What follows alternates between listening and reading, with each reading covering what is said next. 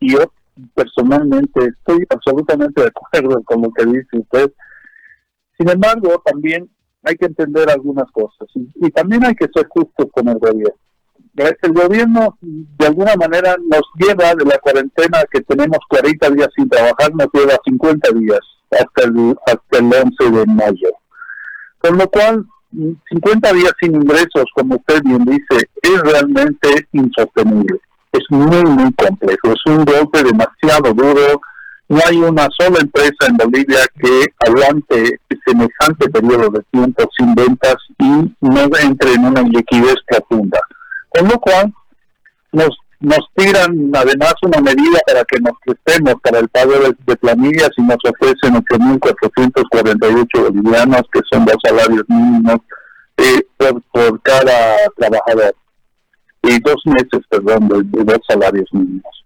Y eh, es como que estamos en tal estado de desesperación que la medida la tenemos que tomar, por supuesto, quienes podamos hacerlo y quienes estemos eh, en una calificación aceptable de riesgo pero simplemente, ¿qué estamos haciendo? Estamos definitivamente postergando eh, un problema y no lo estamos solucionando y encima, como usted bien decía, tenemos que pagar tasas de interés y aunque hayan periodos de gracia, tenemos que pagar. Creo que todos entendemos que este no es un problema que lo haya creado el gobierno, con lo cual este es un problema mundial, es un problema de salud, es algo absolutamente inesperado, es una variable externa que nadie la tenía mapeada nunca. Y eh, es algo por lo que está pasando el mundo. Entonces no le podemos pedir al gobierno que resuelva ese problema tampoco. Pero eh, el, el, gran tema aquí es que todos podemos hacer el esfuerzo entendiendo que la pandemia llegó y tenemos una luz al final del túnel, lo cual no está sucediendo. Y y por ello las medidas del gobierno acaban dejándonos un sabor muy agrio. ¿Por qué? Porque si bien el 11 vamos a volver a trabajar, y ahí ya, y, yo leía los artículos recién del, decreto, y, la industria que a mí me interesa muchísimo, que no va a tener casi restricciones independientemente del grado de contagio o del tipo de municipio que tengamos y cómo esté calificado, hasta ahí bien.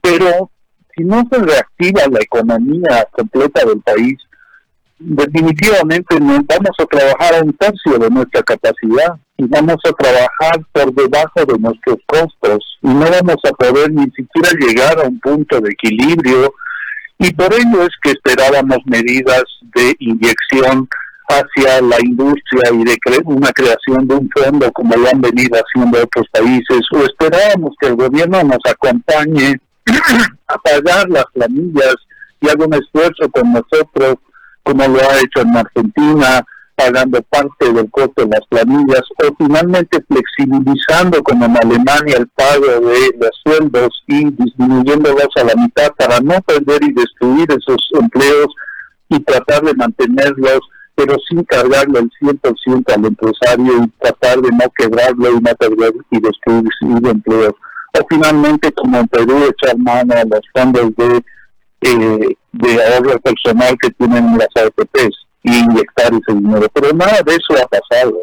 En realidad lo único que está pasando es que nos dan una oportunidad, nos abren una pequeña luz al final del túnel, pero va a haber todavía gran restricción de movilidad de personas y de actividades comerciales.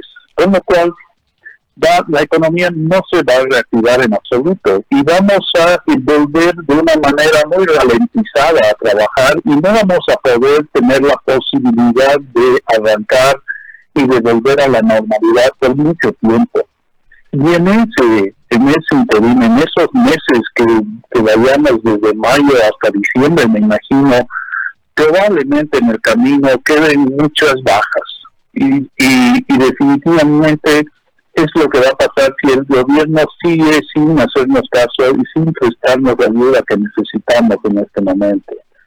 Entonces, creo que el gobierno, y, yo soy optimista, ayer he hablado con algunas personas del gobierno y nos aseguran que van a sacar algún paquete adicional de medidas. Ojalá si fuera, porque si no, definitivamente lo que está pasando es que nos están llevando poco a poco a la quiebra. Hoy día en la mañana en un chat que tenemos los empresarios, alguien sacó una noticia que encima hay una pequeña parte del gabinete negociando el incremento salarial. Creo que estamos en otro planeta o no sé qué está pasando definitivamente. Estamos sorprendidos por un lado y preocupadísimos al mismo tiempo. Ahora, en este marco de preocupación, eh, ustedes han ideado una forma de inyección de auxilio inmediato, retribuible a mediano o largo plazo para rescatar a la industria y de esta manera eh, garantizar laboralmente eh, eh, a, las familias, a las personas, y que no tengamos, más allá de la medida de, estos dos meses, después un coletazo que sea mayor y tengamos un índice de quiebre de, industria, eh, con toda la repercusión que esto tiene, los conflictos, etcétera, etcétera. ¿Ustedes tienen una, una posición clara en torno a esto? ¿Deberían inyectar al sector tanta plata de esta manera con este mecanismo? Sí, mira, yo, Gary, nosotros hemos planteado que mínimamente para el sector industrial necesitamos un fondo de reactivación de como mil millones de dólares. Y, es una cifra muy conservadora. La Cámara de Comercio está hablando de más del 10% del Producto Interno Bruto y hay otros economistas que estiman cifras mucho más altas, pero sabemos la condición en la que está el Estado y cómo está el Tesoro General del Estado también, con lo cual nosotros queremos ser más realistas, no le podemos pedir grandes cosas a un Estado que está muy débil y que además está endeudándose para pagar más de 500 millones de dólares en bonos para las familias y que esto no acabó, a continuar y van vamos a estar tremendamente endeudados. Con lo cual creo que si tuviéramos acceso a un fondo de esa naturaleza nos ayudaría mucho, pero también tenemos que tener otras medidas y en realidad tenemos que hacer un análisis más profundo. La situación es tremendamente compleja y necesitamos hacer análisis y cambios profundos. Nosotros habíamos analizado y una medida que era muy impopular era la billetera móvil del MAX eh, ha tenido un efecto muy importante en las pymes industriales. Han vendido tres veces más. Entonces necesitamos un mecanismo moderno, no, no, no esa billetera, sino el concepto de que el 20% de los ingresos de los asalariados, cuya masa es de mil millones de dólares, se pueda consumir en productos bolivianos. Y no solo productos industriales, sino servicios, restaurantes, hoteles. En realidad, todos los, los productos y servicios que se producen en Bolivia generaría más o menos 200 millones de dólares de demanda agregada para estos sectores. Esa podría ser una medida que no es muy popular, pero este es un tiempo casi de guerra, donde tenemos que ser creativos y ver mecanismos para que nosotros mismos apoyemos nuestra propia industria y nuestros propios productos y servicios. Y eh, creo que hay que avanzar en medidas de ese tipo y luego, por supuesto, algo que también está pasando y lo vamos a ver con muy mucha crudeza una vez que pase, eh, pase el, cierre de fronteras, es que Argentina y Brasil, nuestros vecinos, eh, han devaluado sus monedas a niveles muy, muy altos. El real está por encima de los 5 y el peso argentino, el blue, está por encima de los 110 con lo cual ellos se han vuelto súper baratos y competitivos y nos van a inundar de contrabando.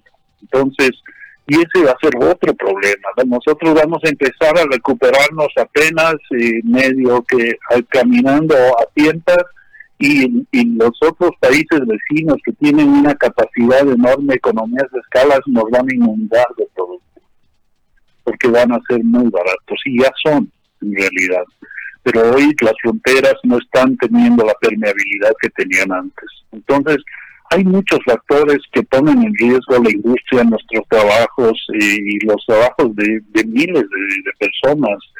informalmente la industria ocupa eh, casi a 700 mil personas de acuerdo con el INE y formalmente son 106 mil.